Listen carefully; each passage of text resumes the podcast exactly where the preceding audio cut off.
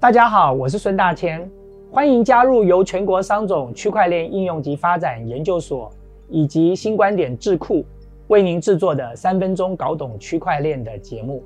今天我要带大家深入的了解一下比特币。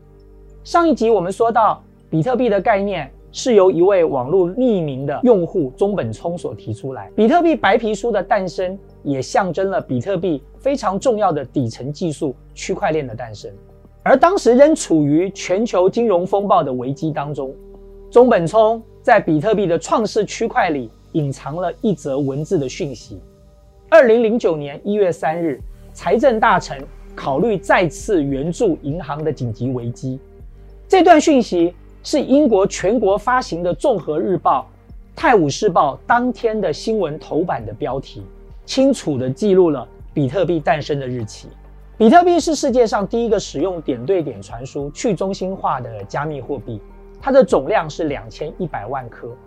比特币通过区块奖励的方式产出，这个区块每十分钟产生一个，每个区块产生将可以得到五十颗比特币的奖励。但是每二十一万个区块产出之后，这样的奖励就会减半一次，一共会发生大概三十二次的奖励减半事件。按此来推算，比特币大概在西元二零四五年的时候，发行量会达到百分之九十九点九五，一直到二一四零年的时候，不能再细分，比特币就会发行完毕。目前，比特币已经产出了一千八百多万颗。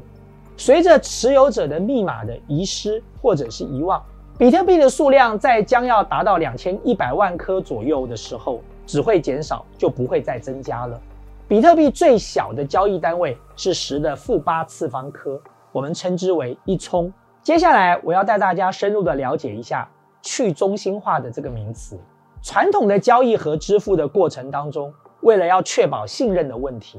往往都需要第三方的介入。譬如说，银行来担任中介机构。举一个例子，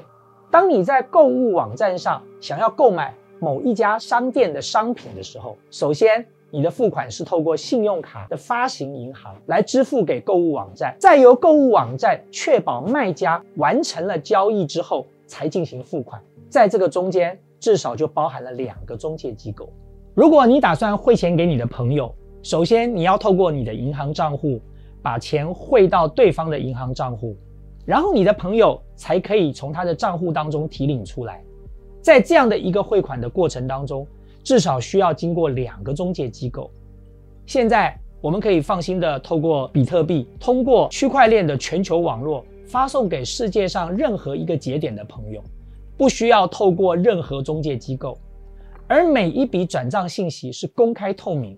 并且会被全网的矿工。通过竞争记账的方式而记录下来，这就是所谓的去中心化。今天的节目就到这里，感谢各位好朋友的参与，欢迎各位好朋友订阅我的 YouTube 频道，同时按赞、分享、开启小铃铛。我是孙大千，我们下部影片见。